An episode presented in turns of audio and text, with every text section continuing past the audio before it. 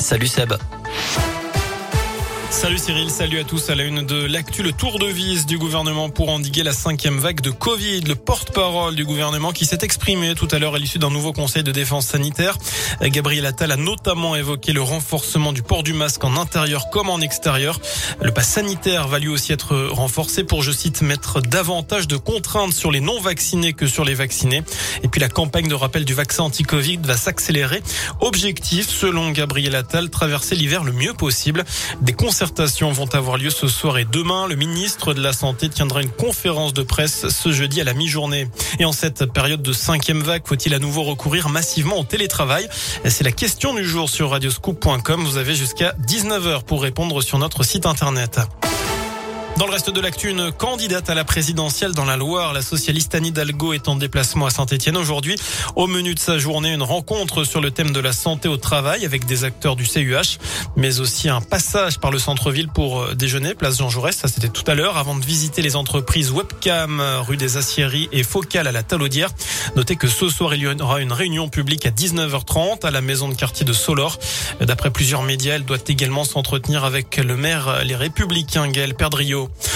À Saint-Etienne, à quoi va ressembler le quartier du Soleil dans les prochaines années? La municipalité lance un vaste projet à l'horizon 2026 avec une nouvelle patinoire, une gendarmerie, une école primaire supplémentaire, une rénovation des équipements, la construction de nombreux logements, de meilleurs services. Près de 200 personnes ont d'ailleurs assisté hier à la première réunion publique. Des ateliers participatifs seront également organisés au cours de l'année prochaine. Elle était le symbole de tout un quartier. La tour plein ciel de Montréno a été abattue il y a 10 ans, jour jour. C'était le 24 novembre 2011. Elle avait été construite en 1972, 18 étages, 64 mètres de haut. Elle était visible évidemment à des kilomètres à la ronde avec aussi son château d'eau au sommet.